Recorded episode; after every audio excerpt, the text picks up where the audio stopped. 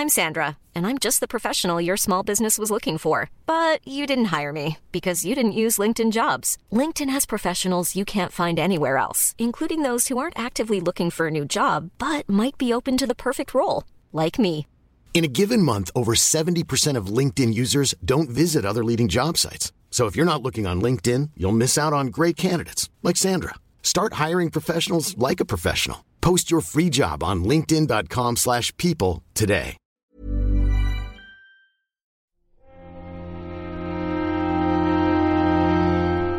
Muy buenas a todos y bienvenidos a El Nexo, una serie de pequeñas reflexiones sobre la actualidad del videojuego. Esta semana tenemos un programa especial, el programa de evento de presentación de PlayStation 5 vamos a repasar algunos de los anuncios, no todos, ya sabéis que normalmente cuando hay alguno de estos eventos pues son muchos de los juegos que se anuncian, no todos igual de relevantes, no todos me causan las mismas sensaciones y como siempre acostumbro decir, eh, cuando un juego tampoco me da mucho de qué hablar, pues para sencillamente repasar lo que hay en el tráiler o hacer un pequeño resumen de lo visto, mm, tampoco estoy aportando absolutamente nada. Entonces, hay algunos juegos que aquí tampoco vamos a, centrarnos demasiado. Por ejemplo, hay uno de Anapurna que tiene muy buena pinta, creo que se llama Stray, pero que tampoco ha dejado mucha información relevante y por tanto mm, no lo voy a comentar, pero sí creo que son bastantes los que nos deja la gala del pasado jueves. espero no estar haciendo este nexo demasiado pronto porque como decía además eh, Jason Schreier en Twitter, últimamente, bueno, últimamente creo que casi siempre una de las cosas que ocurren en estos eventos, eh, sobre todo derivados del formato del E3, y que yo pensaba que a lo mejor incluso se podía llegar a perder con esto de los eventos digitales, es que después del evento de presentación siempre se tienen que aclarar muchísimas cosas mm, por falta de tiempo muchas veces, porque los vídeos lo que has presentado no es del todo específico. Pero sin embargo, parece que todavía, después de la resaca que nos ha dejado la presentación de PlayStation 5, algunas declaraciones nos han explicado pues, cosas que no eran exactamente como las veíamos, como en el caso de, de Spider-Man, que no es un Spider-Man 2, luego hablaremos de ello, y espero que las ganas de hablar del evento aquí en el Nexo, eh, las ganas de, de contaros todo, no estén haciendo que después aparezca información que contradiga algunas de las cosas que estoy, que estoy en este momento grabando. Entonces tenedlo en cuenta que si estáis escuchando este podcast unos días más tarde y hay alguna información un poco más confirmada, algo que yo haya puesto un poco en duda y tal, tened en cuenta que en este momento no disponía de la información. Eh, ya sabéis, las prisas. La cuestión es que creo que más o menos todo el mundo quedó bastante satisfecho, ¿no? Con el evento de ayer. En general, creo que hubo, no sé hasta qué punto un buen ritmo, pero sí bastante contenido. Aunque creo que sí que es verdad también, y hay que ser justos con ello, porque es una de las cosas que normalmente me suelo, entre comillas, quejar, ¿no? De, de casi todos los eventos cuando no se muestra mucho, mucho gameplay, que tampoco fue un ejemplo de, de esto, ¿no? De, de mostrar eh, los juegos tal cual son. Y con el título este, de presentación del futuro de los videojuegos, ¿no? El futuro del gaming. Yo creo que dentro de ese futuro debería de haber quizá un poco más de muestra de cómo son verdaderamente eh, esos juegos, ¿no? Fijaos que por ejemplo parece que, mm, que Xbox en el último evento que hizo, el último vídeo que mostró, sí que se centró mucho en, en utilizar gameplay, aunque de juegos de generación compartida, por decirlo así, y sin embargo estos que hemos visto en PlayStation 5, como tampoco sabemos la fecha de lanzamiento, en muchos casos quizá el hecho de no ver gameplay eh, ya nos puede llegar a anticipar lo mucho o poco que queda para su lanzamiento. Vamos a ir con estas reflexiones, vamos a ir un poco uno a uno comentando algunos de estos juegos, no en el orden exacto porque tengo aquí un poco la lista de cómo ha ido subiendo PlayStation sus vídeos en YouTube y quiero ir reproduciéndolos mientras que hablo de ellos por si me dejo algún detalle, así que voy a seguir un poco un orden incorrecto, pero más o menos eh, seguiremos ese ritmo de la conferencia. Vamos allá.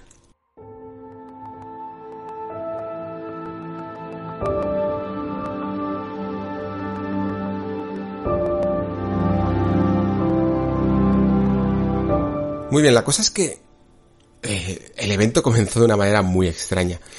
No es manera de comenzar. Yo lo siento mucho. Aquí sí que tengo que ponerme quizá un poco más directo. Pero creo que no se debe, no se debe comenzar un evento de nueva generación con un juego ya no de esta, sino de la anterior generación como GTA V. Me parece un error mmm, no catastrófico porque al final solo se queda como un detalle cuando después el resto del producto está a la altura de lo que puedes esperar de un evento así, pero digamos que eh, configura las expectativas y configura el entusiasmo del jugador que está a punto de ver esto de una manera incorrecta. A mí me parece bien que GTA V y GTA Online sigan vivos en PlayStation 5, como si quieren hacerlo en PlayStation 6, como si se quiere sumar Skyrim al carro. Me parece perfecto. Pero no era el momento. No era el momento ni el lugar ni la posición dentro de este de este evento empezar con un remaster de un remaster. Es que casi configura un poco lo que puedes llegar a esperar de esta generación. Una de esas primeras cosas que vas a ver, ¿no? Si, si a lo mejor incluso lo hubieran dejado como una especie de anuncio, porque parecía más un anuncio, en mitad de la conferencia, eh, quizá hubiera destacado menos, ¿no? Pero haberlo puesto en primer lugar, pues estás yendo incluso en contra de esa filosofía que has intentado desafiar, ¿no? La de la competencia del Beyond Generations, mientras que, ¿sabéis? Lo que hablo siempre de que, defiende Phil Spencer, ¿no? De que las eh, generaciones se están siempre mezclando. Y últimamente Sony había llegado a decir que ellos creían férreamente en la separación entre generaciones. Y GTA V no es un ejemplo de esa separación entre las generaciones. Entonces, pues empezar eh, con ello, cuanto menos es curioso, ¿no?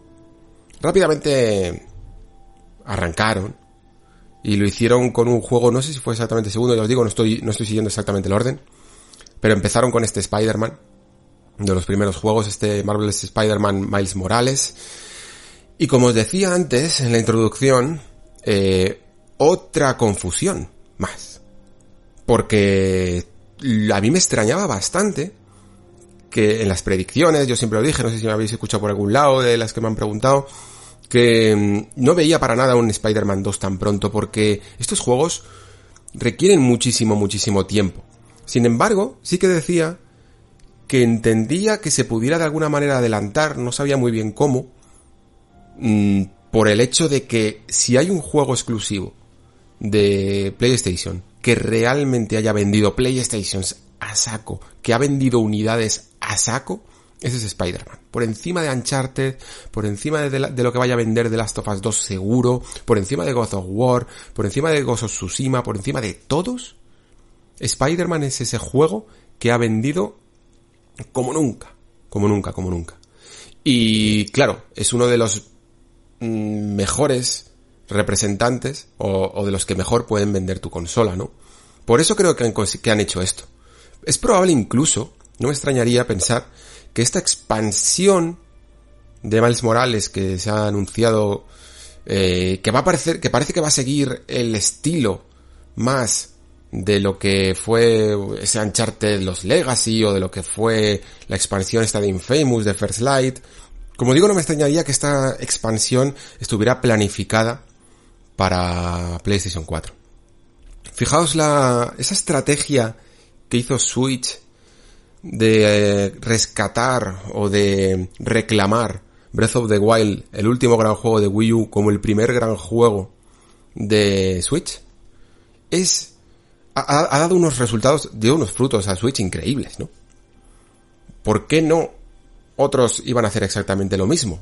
Y aunque han tenido la, entre comillas, decencia, ¿no? De no llevar eh, a lo mejor juegos como The Last of Us o Ghost of Tsushima a lanzamiento simultáneo de consolas, sí que creo que, que en un primer lugar este Miles Morales podía llegar a haber sido planificado para PlayStation 4, de la misma manera que creo que el famoso remake de Blue Point, que por fin ya sabemos cuál es, también ha sido un juego retrasado, ¿no? Eh, aplazado, porque el calendario además ya estaba completo, eso, eso, eso está bien, mm, pero que estaba planificado para PlayStation 4 y que ha podido llegar a, irse a, a, PlayStation 5. Por lo tanto, Mm, luego hablaremos de ello.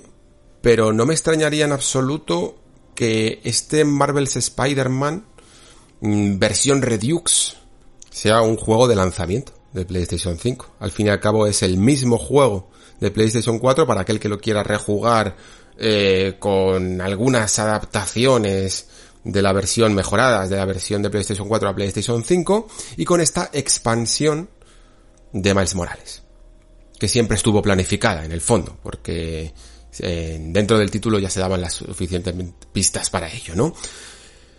Entonces, em, ¿cómo se venderá este juego?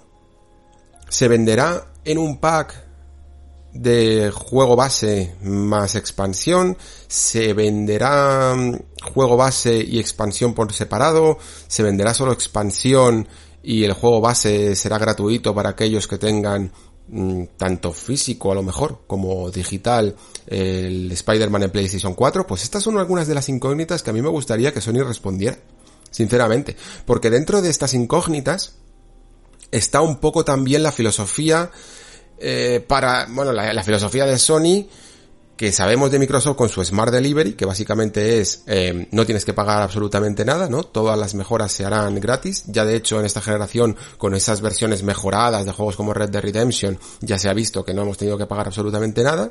Y me gustaría saber un poco también cuál es esa filosofía de Sony. Sí que es cierto que hay algunos juegos retrocompatibles que no tendrán ningún trabajo del todo detrás, más allá de la certificación, que son gratuitos, evidentemente, pero estas versiones que requieren un trabajo adicional, ¿qué ocurrirá con ellas?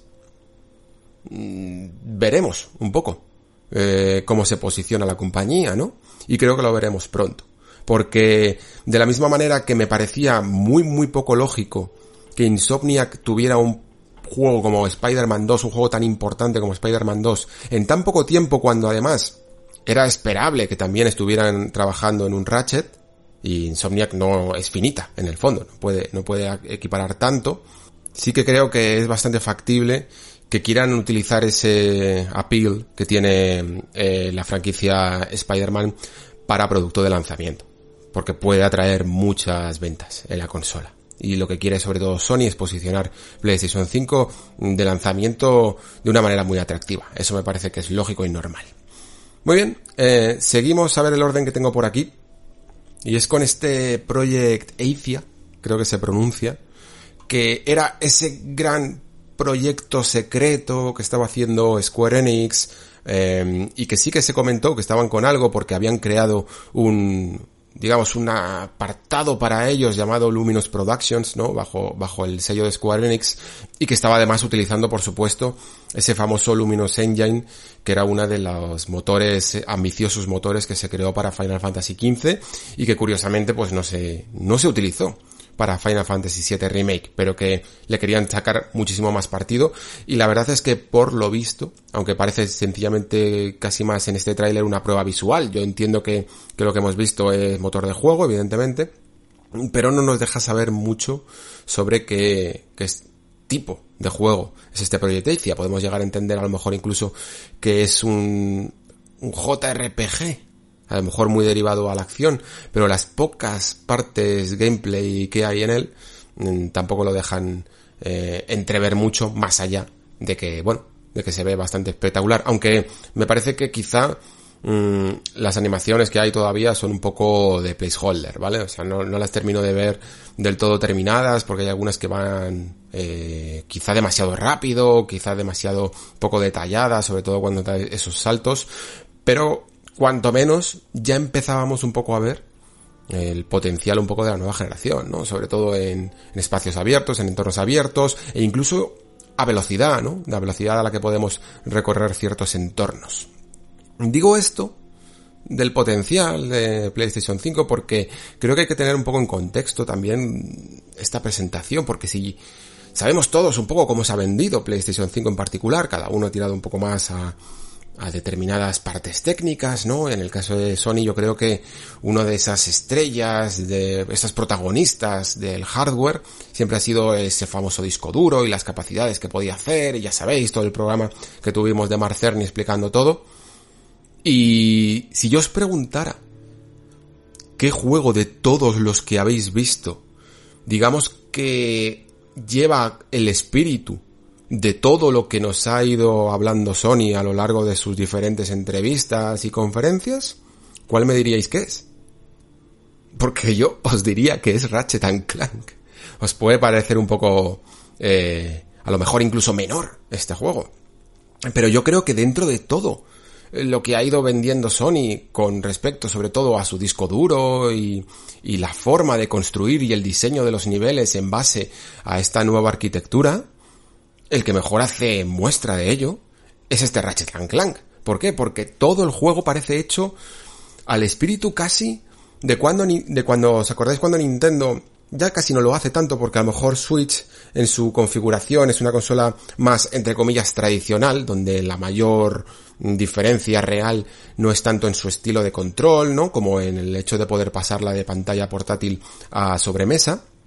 Pero en general Switch siempre cogía el, ese gimmick que traía la consola, pues el lápiz táctil, el 3D sin gafas, el, el, control asimétrico del Wii U Gamepad, ese tipo de cosas y creaba una experiencia en torno a ello, ¿no? Eh, igual que por ejemplo en su momento con el chip Super FX y el modo 7, pues te hacía juegos en torno a estos avances técnicos, ¿no? Pues Ratchet Clank tiene ese espíritu.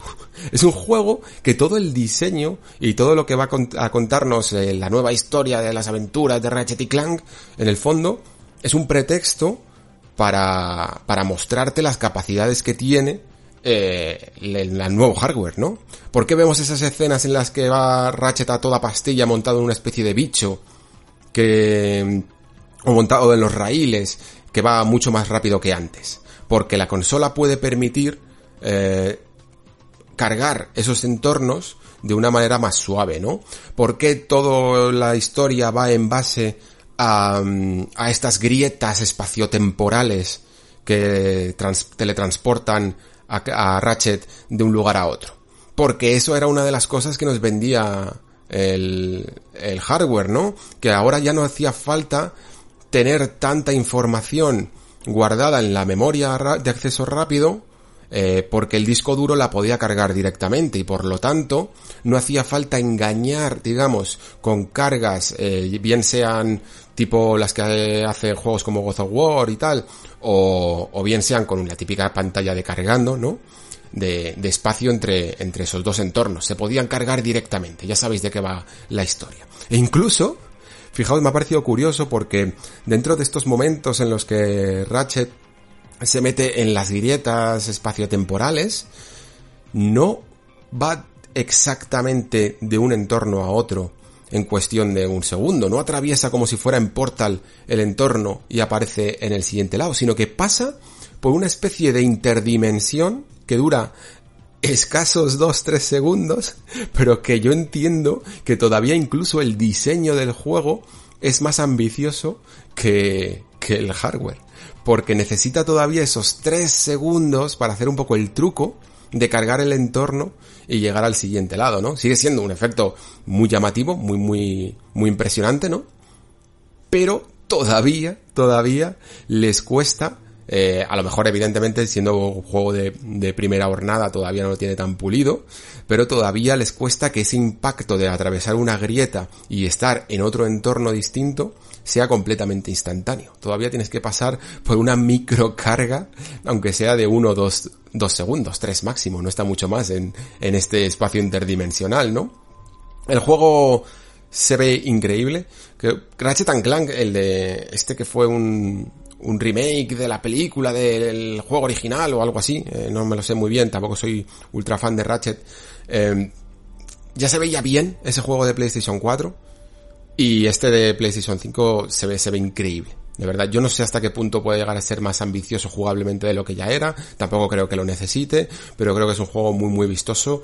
Que deja, que creo que puede llegar a entrar bien, sobre todo cogiéndolo de primera jornada. Yo a lo mejor este juego, mmm, ya bien entrada la generación y con muchas propuestas en la mesa, no sería el que mejor, el que más me decantara, porque como digo, no soy el mayor fan de Ratchet Clank, eh, pero de primera se interesa Mm, si saliera, digamos que a lo mejor de lanzamiento, o como digo de primera jornada al primer año sí que es un buen juego para ver un poco todo este cambio de diseño para mm, flipar un poco con los gráficos y, que luego al final son juegos divertidos. ¿eh? Yo jugué al anterior Ratchet Clank y aunque creo que hay gente que critica un poco la historia o algunos cambios, eh, ya os digo, no, yo no puedo comparar muy bien, pero, pero en general son juegos divertidos.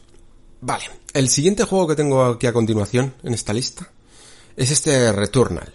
No sé si os acordáis de él. Es el juego de Housemark. ¿Quiénes son Housemark? Bueno, Housemark son este estudio que hace juegos que hacía, mejor dicho, juegos arcade eh, muy llamativos tipo Nex Machina, eh, Resogan, yo creo que es el que más le di. Y que nos dejaron con una nota un poco desalentadora, sobre todo para los fans de los arcade puros, diciendo prácticamente, eh, no sé si fue literal o, o quizá en los titulares se tradujo como tal, esa frase lapidaria de que el arcade está muerto, ¿no? Decían que por mucho que se curraran los juegos, por mucho que intentaran tener una especie de valor añadido, sobre todo visualmente, no eran juegos eh, simples los de Housemark gráficamente, ¿eh? no eran, digamos, de un apartado poco ambicioso, pero tampoco eran una increíble superproducción, ¿no?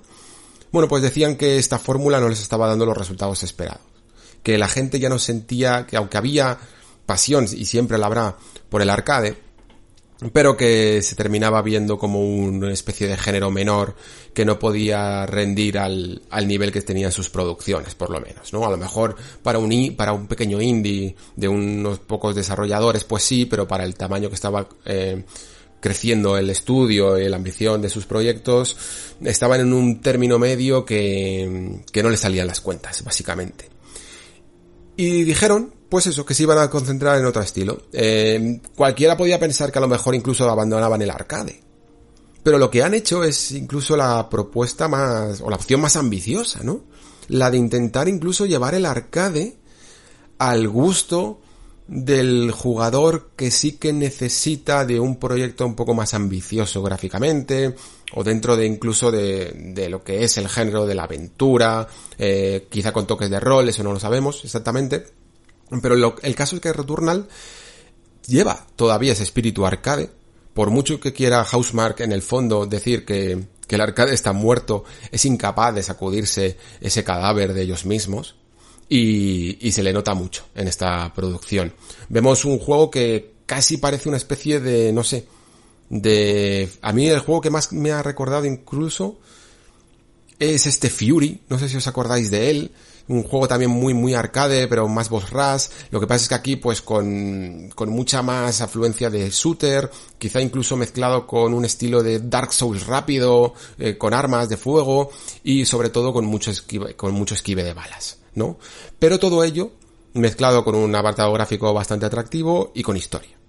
Es decir, nos olvidamos aquí de esa experiencia arcade pura de niveles, ¿no? Mm, y con una pequeña historia entre medias para decorar y nos centramos más en querer eso, ¿no? En querer esa ambición narrativa que parece que impera siempre en la gran producción. Parece que no se puede hacer una gran producción sin ella. Esto quizá daría para, para un buen debate. Parece que el público masivo, mm, aunque siempre defendamos ese apartado jugable, eh, una historia siempre tiene que estar metida dentro de la receta. Y veremos un poco que nos para entonces este regreso, este Returnal, mm, no solo como juego, sino también como Returnal de Housemark, eh, bajo una nueva filosofía, porque la verdad es que el tráiler, aunque es atractivo, nos habla un poco de, pues de ese concepto que en el fondo es tan de videojuego, de no poder morir, ¿no? Tendremos también otro exponente que trata este tema del eterno retorno, por decirlo así, de, del jugador tras la muerte. Eh, veremos un poco qué nos depara. Pero de momento, ya os digo, parece, parece que sigue al menos esa estela, que no se aleja del todo de esa estela por ese infierno de balas que se ve en algunos momentos en pantalla. Del siguiente juego, tampoco es que tenga mucho que decir, pero tampoco quería olvidarme de él, porque me ha recordado muchísimo, muchísimo a un gran juego de, bueno, de la anterior generación de Nintendo, que es Super Mario 3D World, y es este Sackboy a Big Adventure que prácticamente traslada eh, todo lo que fue Little Big Planet en su faceta más plataformera, yéndose ya más allá incluso de, de algunos de los experimentos de plataformas 2D que habían hecho a eh, plataformas en tres dimensiones. Quizá Mm, con esta, supongo que Sony se aproximaría a Sumo Digital, que son los desarrolladores de, de este juego, un poco con esta idea, ¿no? Tenemos aquí colgado un poco la franquicia Little Big Planet. Tampoco queremos seguir creando eh, un juego de crear videojuegos, porque ya tenemos como representante Dreams, que, que, muy más que probablemente yo diría que va a ser ultra compatible con PlayStation 5 con, y que todos los eh, proyectos, todo el material, todo se importe a esta máquina para que siga teniendo la larga vida que pueda llegar a tener este juego en la nueva generación. Y por lo tanto, eh, Little Big Planet se queda un poquito ahí en tierra de nadie, por lo tanto necesitaría una cierta reconversión. Y esa cierta reconversión, yo no sé si sería idea de Sony o propuesta de Sumo Digital, vete a tu saber, pero se parece mucho a Super Mario 3D World. Pero muchísimo, de hecho. O sea, tiene el, el, la misma perspectiva isométrica, el mismo espíritu plataformero, eh, incluso ese modo multijugador para hasta cuatro jugadores, ¿no? Que puedan jugar a la vez y que el juego se desarrolla, eh, digamos que con ello en cuenta. Mm, a ver, tampoco es que podamos criticar mucho lo que hayamos visto. Está muy bien, yo creo que haya eh, plataformas también en PlayStation, que no tenga que tener siempre Nintendo la hegemonía de este género, porque porque como género eh, puede estar en muchos, en cualquier plataforma, pero sí que es cierto que si nos ponemos directamente sobre el papel a comparar eh, el trabajo de Sumo Digital, ¿no? No con este juego, sino en general el currículum de Sumo Digital con el de Nintendo en cuanto a plataformas, pues se le va a mirar con lupa. Cuanto menos lo que haga, porque evidentemente el listón está muy alto. Yo por lo menos por lo que he visto me parece que está bien. Eh, me parece que tiene las suficientes mecánicas, porque tiene como un gancho para para saltar, una especie de, de, bolas para rodar, enemigos finales también de fase, algunos ataques cuerpo a cuerpo que no entiendo muy bien, nunca me han gustado en estos de plataformas, no me gusta para nada atacar de esta forma, eh, tiene algunos niveles que parecen un poquito más retantes, eso está bien y por supuesto lo que os digo, el multijugador, así que cuanto menos mmm, parece creativo. Pero ya os digo, el listón en estos casos la razón por la que no se suelen hacer ciertos juegos de ciertos géneros es porque Nintendo tiene tal prominencia que es muy difícil estar a la altura y te van a comparar siempre. Véase perfectamente el caso de PlayStation All Stars Battle Royale, ¿no? Muy bien, ¿qué tenemos a continuación? Pues tenemos una nueva franquicia, parece ser, un nuevo, un nuevo, título, y eso está bastante bien porque la verdad es que, claro, en general, cuando son estas presentaciones, sobre todo de nuevas consolas, uno lo único que puede hacer es imaginarlo aquello que ya conoce, ¿no? No puedes esperarte lo que no conoces. No puedes adivinar nombres nuevos. Entonces, pues todas las quinielas se llenaban de lo, de lo visto normalmente, ¿no? Que si Spider-Man 2, Horizon 2, el remake de Demon Souls, etc. Pero, eh, al final está bien, siempre ver cosas nuevas, ver cosas que puedan llegar a sorprender. Y este Kena Bridge of Spirits, mmm, creo que ha sorprendido un poco. Tampoco diría que ha sido el más relevante, a lo mejor dentro de los desconocidos, ¿no?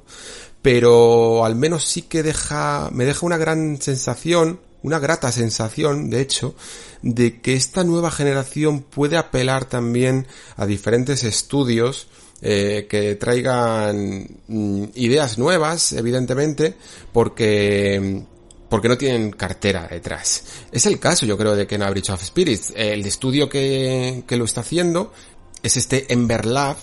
Es probable que no suene de nada porque, que yo sepa, no han hecho videojuegos antes. Lo que yo he estado mirando en su página web es que es un estudio dedicado a animación. Eh, supongo que animación y modelado 3D. Eh, han hecho varios proyectos y parece que la nueva generación les ha traído lo suficiente como para eh, dedicarse también a la parte interactiva y no solo la parte de creación de animación, ¿no?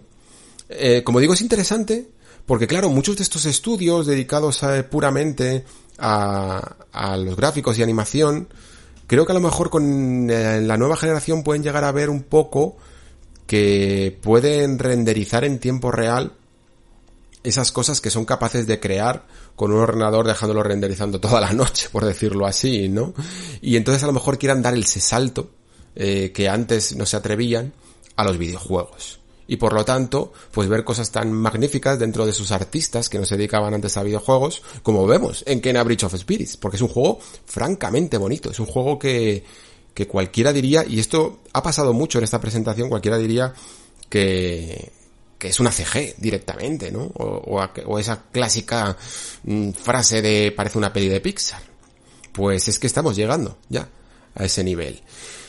Parece que en cuanto a sistema de juego es un poquito más básico, mm, tiene sentido dentro de, si es un estudio un poco más inexperto, parece que tampoco quieren llegar a una ambición muy grande dentro de estos eh, términos, ¿no? Porque al final las armas que parece que disponemos es un arco, una especie de vara de mago, no sé si tenemos también una espada, es como lo más básico que puedas tener.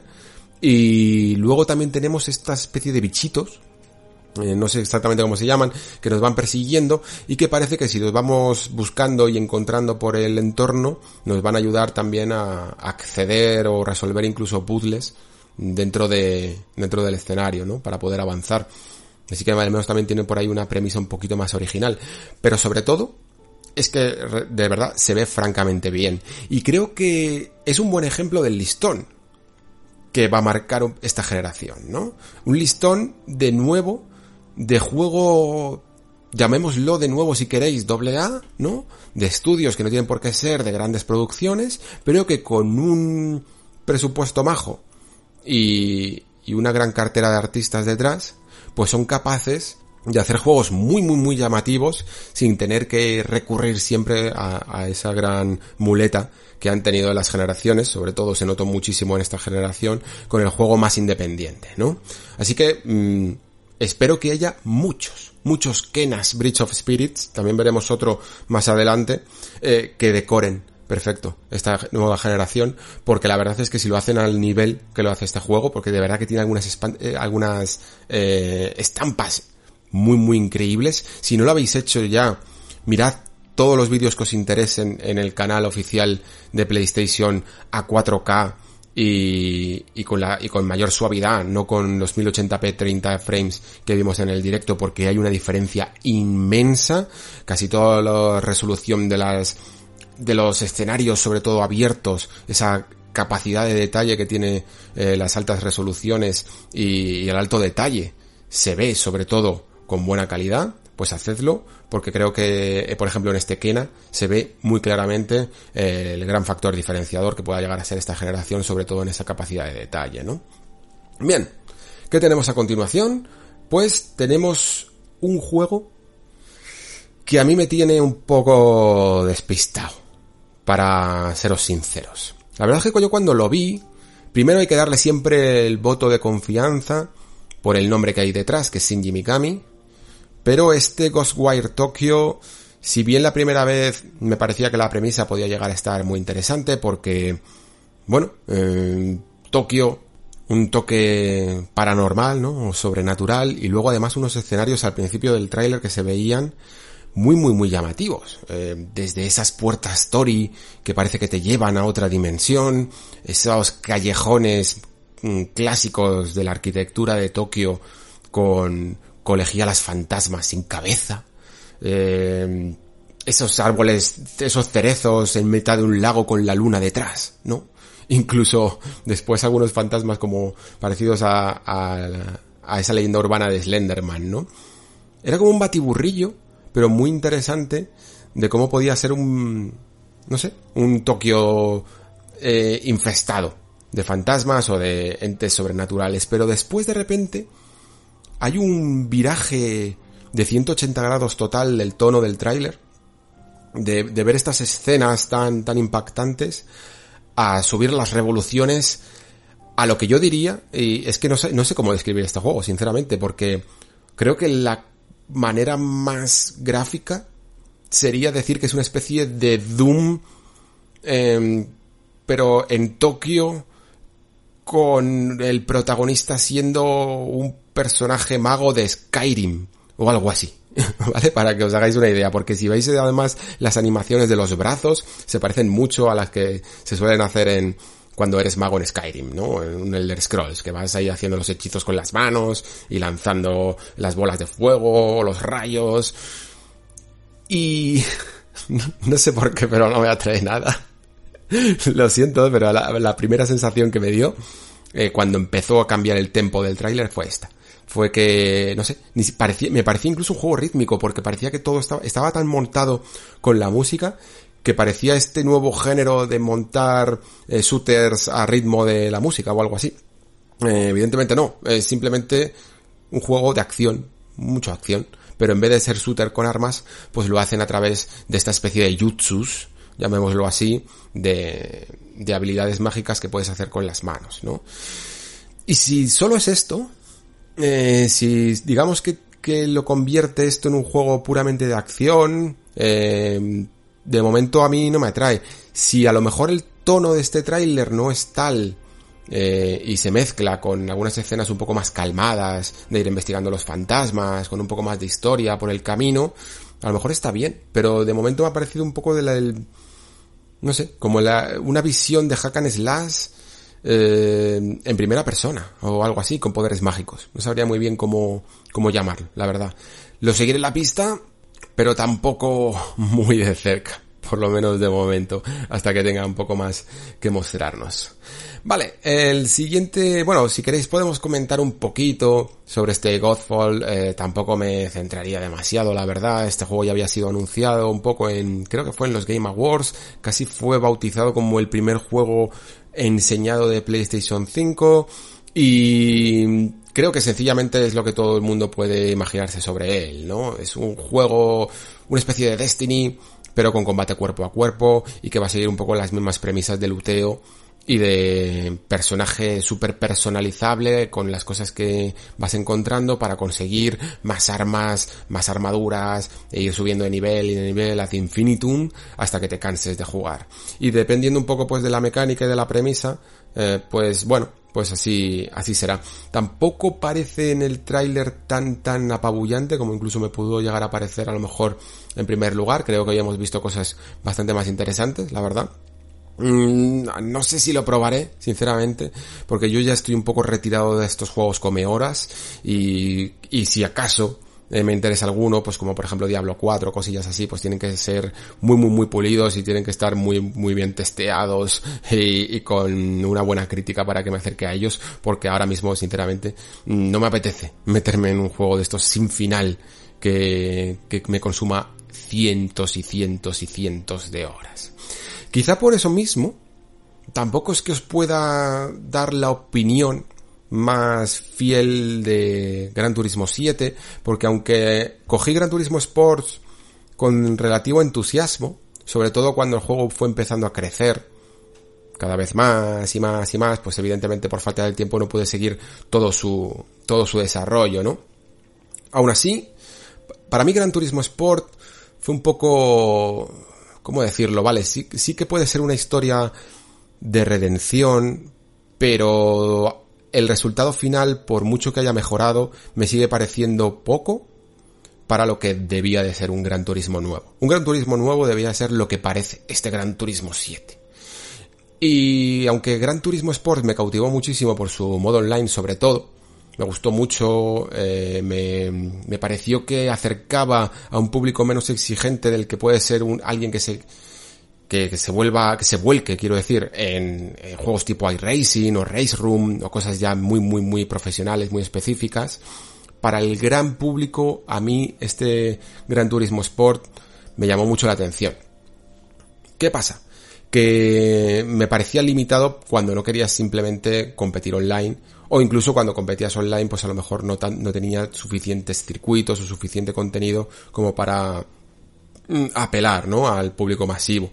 Y creo que Gran Turismo 7, sobre todo por esa primera introducción que nos hacía Yamauchi antes de presentar el juego, diciendo y destacando eh, como diciendo, hemos oído las críticas, destacando que va a tener una, un gran modo campaña súper completo que va a gustar a todos los jugadores, pues digamos que por fin este Gran Turismo 7 va a tener lo mejor de dos mundos. Va a tener todo el contenido que podíamos llegar a esperar de un Gran Turismo y a la vez eh, se va a apoyar un poco en el gran trabajo de, de sistema online, sobre todo gracias a, a, ese control de las penalizaciones y de, y de partidas justas que se hizo para Gran Turismo Sport, ¿no? Lo mejor de dos mundos y además encima en una nueva generación, con lo cual vamos a poder tener una experiencia pues muy buena y que creo que además acompaña mucho mejor cuando el juego pueda llegar a estar incluso preparado casi para que sea un juego de salida, que, que a mitad de generación o a finales, como fue el Gran Turismo 6. De hecho, de, eso que os contaba antes de Marvel's Spider-Man y tal, eh, creo que es posible que la visión de Gran Turismo 7 estuviera en algún momento incluso también planificada para PlayStation 4, pero se decidiera seguir dando cancha a Gran Turismo Sport a través de actualizaciones y dejar el desarrollo de Gran Turismo 7 directamente para nueva generación, para lo que os digo, ¿no? Empezar a rodar casi desde primera jornada. Y no me extrañaría, de hecho, que si no es un juego de lanzamiento este Gran Turismo 7, por lo menos sí que lo veamos en 2021 mmm, como uno de los primeros juegos exclusivos del, del catálogo de la consola, porque es que le pega. Al final estos juegos tienen que tener una vida útil larga que acompañe toda la generación. Yo es que de hecho, esta cosa que se hacía antes de sacarte un Gran Turismo eh, 3 y 4, o Gran Turismo 1, 2, dos juegos más los prologues en, en cada generación, yo ya no lo veo viable a día de hoy. Yo creo que puedes sacar perfectamente un Gran Turismo 7 y mantenerlo durante toda la generación con actualizaciones o con expansiones o con el modelo de negocio que te apetezca intentar hacer. Como si simplemente lo vendes a 70 euros y ya está. Creo que es el modelo que va a sacar Polyphony. Me parece muy muy impresionante como siempre lo que lo que han mostrado, salvo los menús, que a mí es que sinceramente la verdad los menús de, de Gran Turismo me parecen muy limpios, muy rápidos, eso sí, pero un poco feos, la verdad. Honestamente, es lo, que me parece. Aún así, como digo, eh, se nota y preveo que puede ser el, el Gran Turismo más completo de todos. Con muchísimos, muchísimos coches, muchísimas localizaciones, muchísimos circuitos, eh, muchísimas pruebas de, de academia, muchísimo sobre misiones, por ejemplo, que ya se veía también en el, en el trailer, y sobre todo ese componente online, aparte de evidentemente la personalización de los coches, el tuneo y toda esta cosa, toda esta parte que también es interesante, pero sobre todo, también esperemos que tenga eh, lo que estamos acostumbrados últimamente a ver en el género de la simulación, ¿no? Estos, eh, estos cambios climáticos, dinámicos que, que, solemos ver y que algunas veces parece que Gran Turismo se ha olvidado de ellos, ¿no? A mí personalmente lo de las colisiones me da igual porque una colisión mmm, al nivel que me gusta jugar, que tampoco es que sea competitivo, pero que sí que me gusta que sea desafiante, pues ya casi que penaliza toda la partida y, y, y, no me interesa. Más allá de a lo mejor eh, que sea realista en el motor del coche a nivel, a nivel online.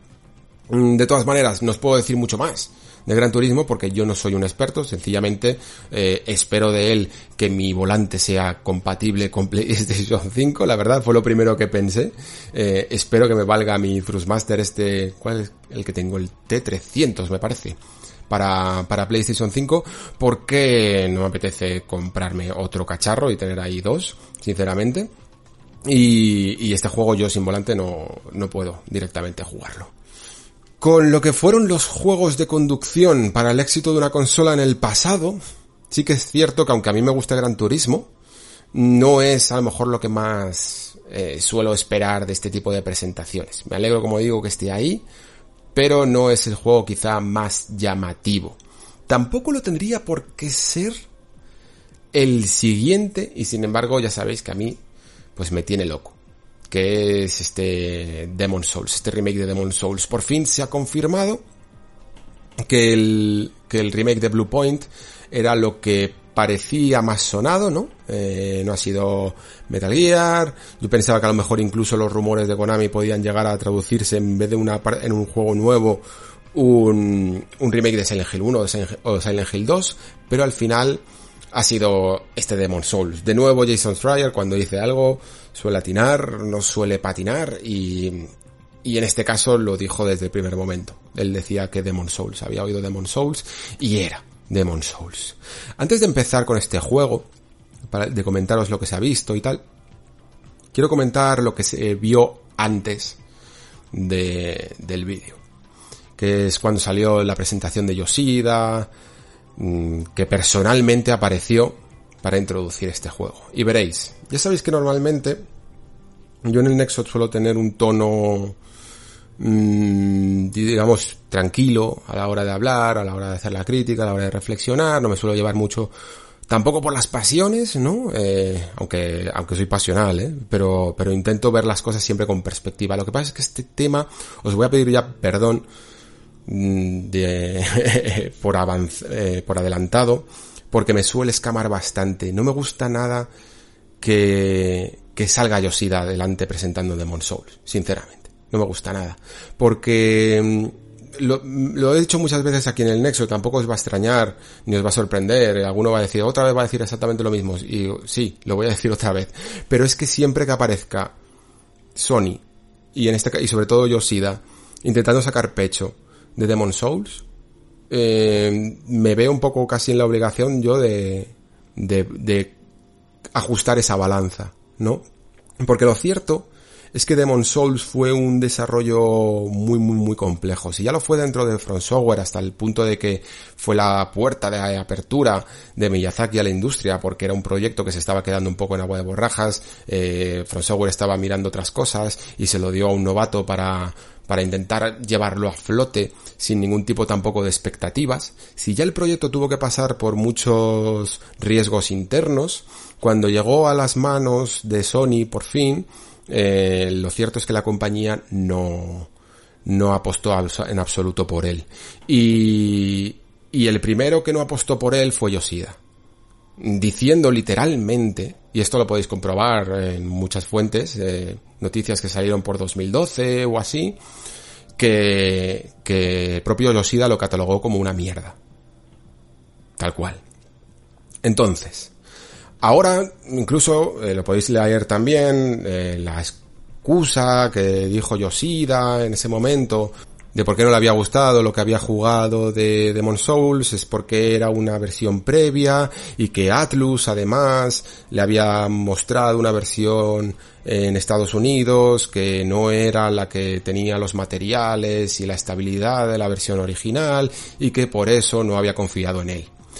Pero la realidad es que el juego, cuando ya estaba completo, cuando ya salió en Japón, cuando la gente empezó a hablar y, de Japón, poco a poco, el boca a boca hizo que muchos occidentales lo probaran, incluso lo importaran en la versión japonesa sin enterarse absolutamente de nada y el juego les seguía fascinando, cuando el juego ya era comercialmente viable, cuando estaba terminado, mm, Sony siguió decidiendo eh, no sacarlo de eh, Oriente, no sacarlo de Japón. Y tuvo que venir una compañía que ahí en el fondo ni, pinchaba ni cortaba, como Bandai Namco, para ofrecerse a distribuir este juego y adaptarlo y traducirlo a Occidente para que todo el mundo pudiera jugar. Cuando el juego ya había tenido incluso un gran boca a boca, cuando ya había muchos jugadores y prensa hablando muy bien de él, eh, todavía en Sony se habían negado a sacarlo de Japón. Ya sé que a día de hoy Yoshida es una persona que cae muy bien a la gente porque se saca los platinos de Bloodborne, de los Souls, de los Nioh y tal, y es verdaderamente un apasionado al género. Pero lo cierto es que esa visión que tuvo en su momento fue incorrecta y casi nos causa que no tuviéramos el fenómeno de Front Software que ha sido en los siguientes años. Y muchos de vosotros me podéis decir, pero bueno, Alex, tampoco pasa nada, joder, que todo el mundo tiene derecho a equivocarse. Eh, sí es verdad, eh, yo, mismo me equivoco muchísimas, muchísimas veces. Pero lo cierto es que Yoshida sigue teniendo un poco ese estilo de prejuzgar los juegos antes de que salgan a la luz. Y lo tenemos eh, curiosamente, con un ejemplo reciente de otro gran juego exclusivo de PlayStation como es God of War, el cual catalogó también de mierda, literalmente, durante el momento en el que se lo mostró eh, Sony Santa Mónica. En el que incluso eh, lo podéis ver en el, en el documental que se hizo sobre, sobre el making of del juego, que, la, que se le ve la cara a Yoshida de terror y de que no le gusta absolutamente nada lo que está viendo. Y es un poco una pena que gente así de profesional, porque yo no lo dudo, mm, haga el trabajo un poco a medias. Eh, porque ahora, por ejemplo, la prensa normalmente estamos acostumbrados, y ahora también incluso los jugadores con los early access, a, tocar juegos antes de que estén completamente listos, a que no tengan el frame rate adecuado, a que tengan un montón de problemas y un montón de bugs, o los assets eh, no sean los finales. Eh, todos os aseguro que hemos ido a un viaje, hemos llegado a jugar a juegos en los que directamente paredes eran completamente blancas. O, o con un, o con una especie de plantilla para que luego pueda ser sustituido por una textura. Y lo aceptamos e intentamos ver más allá de lo que es esa textura puesta de plantilla para ver el espíritu de ese videojuego. Y, y juzgamos un poco en base a ello, en base a lo que, a cuál es la intención que nos quiere contar ese desarrollo. Entonces, ah, yo no tengo ningún problema con que, con que Yoshida se pueda llegar incluso a equivocar. Pero que aparezca personalmente para decir, mm, el siguiente juego que os voy a presentar me es muy querido, porque esto lo dice literalmente, dice, me es muy cercano y muy querido, como este, pues a mí sinceramente mm, no me gusta. Tampoco voy a decir que me moleste, aunque haya echado aquí una diatriba de cinco minutos, pero, pero no me gusta, la verdad. Creo que todo el mundo tiene derecho a equivocarse, creo que, que ese error nos habría salido caro muchos jugadores que allá por 2009, 2010 estábamos incluso un poco hastiados de que la industria no terminaba de avanzar y que incluso estaba perdiendo algunos prefectos como el desafío y la dificultad en los videojuegos. Y casi nos cuesta eso, que creo que fue uno de los grandes avances, bueno, avances, recuperaciones de, de Front Software que aportó, aparte de la calidad de sus juegos, y por ello, pues sencillamente no digas nada, no aparezcas y ya está puedes aparecer perfectamente para presentar Bloodborne 2, que es un poco tu expiación, ¿no? El, el haber producido otro juego y haber confiado por fin y darles los dineros a esta gente para que haga un juegazo como fue Bloodborne. Entonces, ahí orgullosamente te presentas y, lo, y, pones Bloodborne 2. Pero en Demon Souls, no digas nada. No digas nada. Porque además el juego habla ya muy bien por sí mismo. Este remake es espectacular, sinceramente. Yo, de hecho, he llegado a ver si el vídeo es buenísimo ya. Si el vídeo ya te deja loquísimo, aunque coge cosas evidentemente de la intro, que en la intro incluso era una CG, con lo cual que esos parajes que aparecen es muy probable que en algunos casos no lleguen a ser jugables, pero no sé si habéis llegado a poder ver una mm, algunas de las imágenes que sí que eran pertenecientes al gameplay que se pudieron llegar a ver mm, al día siguiente o esa misma noche, ¿no? En estas imágenes se ve más bien, yo diría, la zona del tutorial, que además es que es un poco, parto de la base de que es un poco la más irreconocible, porque mm, en general cuando tú juegas y rejuegas mucho a un Demon Souls, al final en los mundos en los que más estás es en los principales, ¿no? En los que desde a partir del nexo vas al mundo 1-1 en boletaria, al mundo 2 en las minas, etcétera, etcétera, etcétera, ¿no? Mientras que en la zona del tutorial la pasas una vez, te, el, ¿cómo se llama? El background este, te, te pega de leches, te manda el nexo y no vuelves a aparecer por ahí. Entonces, eh, no suele ser la que se nos quede más grabado a los jugadores veteranos. Y pero es que si, aparte de esto, ya nos parecía una zona extraña, en estas fotos ya se ve que la diferencia cuando hemos visto las comparativas es increíble, de verdad. O sea, el trabajo puesto sencillamente en esa zona de tutorial que vas a pasar en 5 minutos y no vas a volver a, aparecer por ahí, o por lo menos así era en el original, aquí tiene un detalle impresionante, de verdad, impresionante cada vez que he ido viendo el vídeo más y esas imágenes más, eh, me ha ido quedando más claro que sí, que en el fondo va a ser un remake muy 1-1 en cuanto al estilo de juego. Por alguna razón, en la primera vez que vi el tráiler de la segunda, eh, me hizo soñar que podíamos llegar a ver partes nuevas o algunos pequeños cambios que nos hicieran querer investigar, pero sí que me parece que van a coger un poco el espíritu del juego 1-1 por lo menos en cuanto al diseño de escenarios, ¿vale? En cuanto a el estilo jugable, son algunas de las grandes incógnitas que podemos llegar a tener, porque van a seguir manteniendo el estilo de dirección de personaje con ese eje de cuatro direcciones en vez de un poco la agilidad que tenían estos juegos de From a partir de Dark Souls 3 y de Bloodborne. Pues yo creo que no lo van a mantener el volver a Dark Souls 1, 2 y Demon Souls después de jugar a los, a los siguientes, se antoja un poquito más arcaico, ¿no? Sobre todo en el movimiento, en esa danza que vamos haciendo con el enemigo, se nota un poquito, un poquito más arcaico. Así que yo entiendo que eso pueda llegar a cambiar. Eh, no lo sé exactamente, pero creo que puede llegar a pasar. Veremos algunas zonas nuevas, veremos algún cambio, por ejemplo, en, en las tendencias. Una de las cosas más llamativas de Demon Souls y que más lo diferencian de otros Souls y Bloodborne, etcétera, es el, el eh, el sistema de tendencias que se le llamaba, ¿no? Que a través del online, a través de lo que hacían los jugadores y a través de lo que hacías tú en, en tu mundo, iba cambiando el mundo hacia una tendencia oscura o una tendencia de luz. Y en base a cuánto de luz y cuánto de oscuridad estaba tu mundo, ocurrían unas cosas u otras. A lo mejor había una puerta que estaba abierta y que te llevaba a un personaje. Eh, y a lo mejor esa puerta si no estaba cerrada, pero en la tendencia de luz puedes ir a otras, a otras zonas desbloqueadas, ¿no? Era un concepto muy original, aunque la verdad es que no es muy cómodo para el, para aquel que en una partida quiera intentar ver el máximo, la verdad. Había que hacer muchos trucos y muchos guías te recomendaban incluso jugar sin online para poder manipular esta tendencia un poco a tu antojo, porque si no era un poco impredecible lo que podía pasar según los servidores, ¿no? Y luego, por supuesto, pues está esa gran incógnita que me decía eh, algún, algún amigo en Twitter, que, mm, que qué ocurrirá con la sexta lápida, ¿no? Y tiene toda la razón.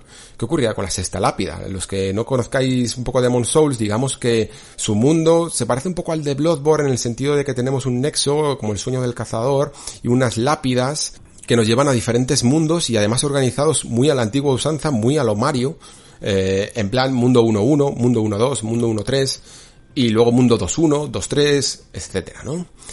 Y había una lápida rota y esa lápida rota, si no recuerdo mal, era porque no había dado tiempo en el desarrollo a incluir una nueva zona que estaba preparada en el diseño, pero que después no dio tiempo a hacer. Y se quedó, sin embargo, en el nexo ahí la lápida rota y se inventaron un lore de por qué estaba rota, etcétera, etcétera. Estaría muy guapo que este remake tuviera cuatro, una zona nueva, ¿no? Con sus respectivas cuatro partes del mundo la verdad.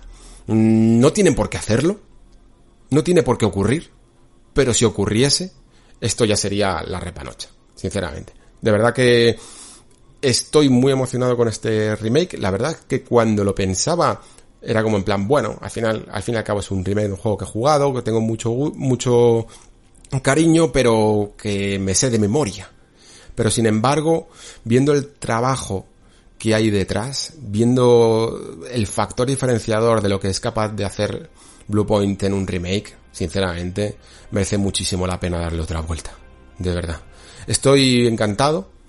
Y además me gustaría ver esas sorpresas que ocultan, esto es increíble, de verdad, como se da muchas veces la información. Resulta que, que el propio, la propia descripción del tráiler en YouTube nos contaba cosas que no aparecían en el tráiler. De hecho, estoy mirando ahora este tráiler y esta descripción ha desaparecido. No sé si es que estoy mirando en otra cuenta de PlayStation o qué, pero la cuestión es que esa descripción ha sido alterada. Pero lo que decía es que iba a tener una especie de modo nuevo que se llama Fracture Mode. No sé exactamente a qué se refería, no, no he leído todavía cuáles pueden llegar a ser las teorías. Y luego también que iba a haber un modo, digamos, ya sabéis, ¿no? Cómo funciona esto, modo rendimiento y modo gráficos o cosas así, pues uno que imagino que irá como a 4K 30 frames y otro que, que irá como a escalado, entiendo que tampoco tendrá que bajar a lo mejor a 1080, a escalado y, y 60 frames estables. Incluso a lo mejor el de 4K no tiene por qué ir a 30, pero sí que puede tener una, un ratio de frames eh, variable, ¿no? Pero para aquellos que quieran tener la experiencia a 60, pues bajar un poco a costa de la resolución y ya está. Esto parece que de momento está confirmado porque estaba en la descripción, aunque después lo hayan eliminado como parece que lo han eliminado. Y bien, pues hasta aquí Demon Souls. De nuevo, si me he puesto un poco beligerante eh, con el tema de Yoshida, pido perdón y lo siento, pero a veces hay cosas que hay que sacar un poco de dentro. Empezamos con una buena racha de juegos porque si Demon Souls fue uno de los que más me gustó, el siguiente que tengo aquí no es para menos. De verdad. Mm, al principio estaba completamente perdidísimo con este tráiler y fijaos que se había que se había eh, filtrado muchísima información sobre él, pero no estaba conectando a los puntos, pero poco a poco fue quedando mucho más claro de que esto que había eh, se llamaba Resident Evil 8 Village. Bueno, de hecho, el título oficial diría que se llama Resident Evil Village, aunque sigan haciendo esta cosa que les está viniendo súper bien de utilizar las propias letras para sacar los números romanos de 7 y de 8. Aquí con Village se remarca también ese carácter de 8, pero el juego oficialmente no tiene número, ¿eh? En el tráiler al menos oficial que yo estoy viendo, el título oficial es Resident Evil Village. Y sí, eh, de pueblos va la cosa. Porque está confirmado de nuevo que el protagonista va a ser Ethan de Resident Evil 7. Está confirmado que va a ser un juego en primera persona. Me alegro muchísimo. Me alegro muchísimo de esto. Me alegro muchísimo de que Capcom, incluso con todo lo que está vendiendo con los remakes, siga, y de una manera quizá más fácil y más barata que, que con lo que debe de costar estos juegos, pero esté apostando más por esa experiencia más en primera persona y de terror que también le fue en Resident Evil 7. Yo entiendo que a lo mejor no es compartido esto por todo el mundo porque al final Resident Evil es una franquicia que se está haciendo un poco a gusto de dos tipos de jugadores, unos que le gustan un poco más la acción y otros que le gustan un poco más el terror y otros que les gusta un poco incluso la mezcla de acción y terror de los nuevos remakes, ¿no? Sobre todo de Resident Evil 2. Pero la cuestión es que yo creo que a este juego le pega súper bien el volver a ser un juego tranquilo, un juego de exploración con sigilo y que no te pilla el monstruo. Y si hay un tráiler que tenéis que volver a ver, es este, para conseguir información. Sobre todo a partir de la mitad del tráiler. Es el típico tráiler de ir parando frame a frame. Y tampoco es que vayáis a descubrir muchísimas, muchísimas cosas, pero sí que vais a apreciar muchísimo el detalle puesto. Y vais a ver algunas cosas reveladoras. Por ejemplo, se nota en, en la parte que llegas a una especie de mansión ultra decorada, ultra bonita, que creo que va a ser una de las mejores partes del juego, ya lo digo, porque es que se nota que está hecha para, que esa, que esa zona está muy hecha para dar miedo. Eh, que, que Ethan está espiando a una de estas señoras, llamámoslo de momento así, desde una ventana. En el tráiler solo se la ve pintándose en un espejo.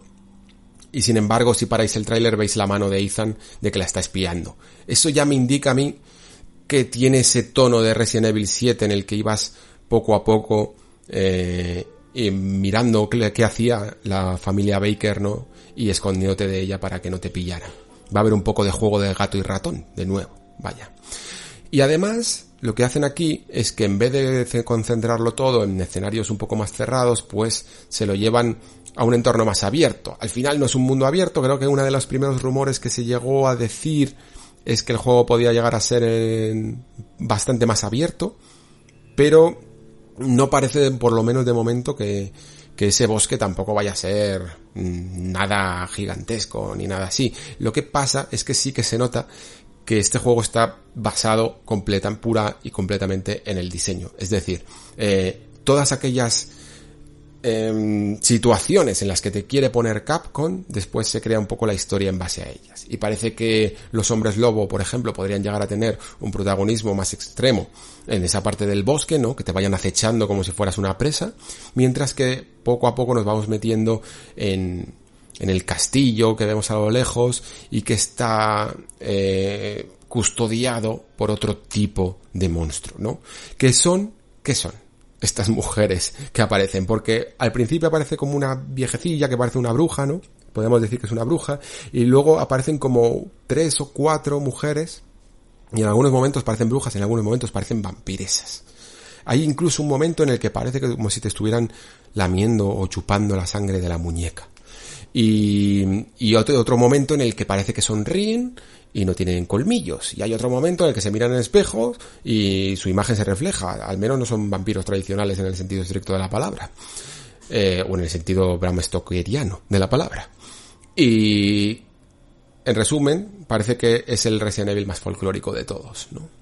A mí la verdad es que me gusta muchísimo el estilo. Si podéis hacer esa pausa de frames, sobre todo en las, las escenas de los castillos o del palacio donde están estas mujeres, vais a ver una cantidad de detalle puesta y una escenografía increíble. De verdad, de verdad. Es impresionante lo que se está consiguiendo con este motor y sobre todo el buen hacer que están haciendo a la hora de conseguir una recreación que te ponga los pelos de punta. Creo que Resident Evil 8 además va a ser mucho más variado de lo que podía llegar a ser Resident Evil 7. Resident Evil 7 al final te cambiaba un poco el escenario para, mm, bueno, pues para eso, para salir un poco de esa casa opresiva e intentar eh, ponerte en otras situaciones, pero sí que es cierto que a lo mejor el diseño, a medida que ibas abandonando la casa, la mansión de los Bakers, o el caserón de los Bakers, eh, se iba desdibujando un poco, ¿no? Algo se sostenía incluso en el barco, pero en algunas otras secuencias en las minas y tal, mmm, no tenía el mismo diseño de niveles, sinceramente.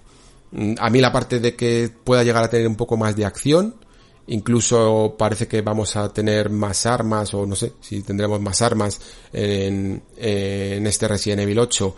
Veremos un poco cómo funciona. Creo que si saben manejarse bien en esa fina línea entre la desesperanza que te da el, el enfrentarte a un enemigo inmortal, nunca mejor dicho, y, el tener armas para despachar a ciertos enemigos. Si consiguen el equilibrio perfecto en esa línea lo tienen clavado, ¿ya? Porque todo lo demás es brutal, de verdad.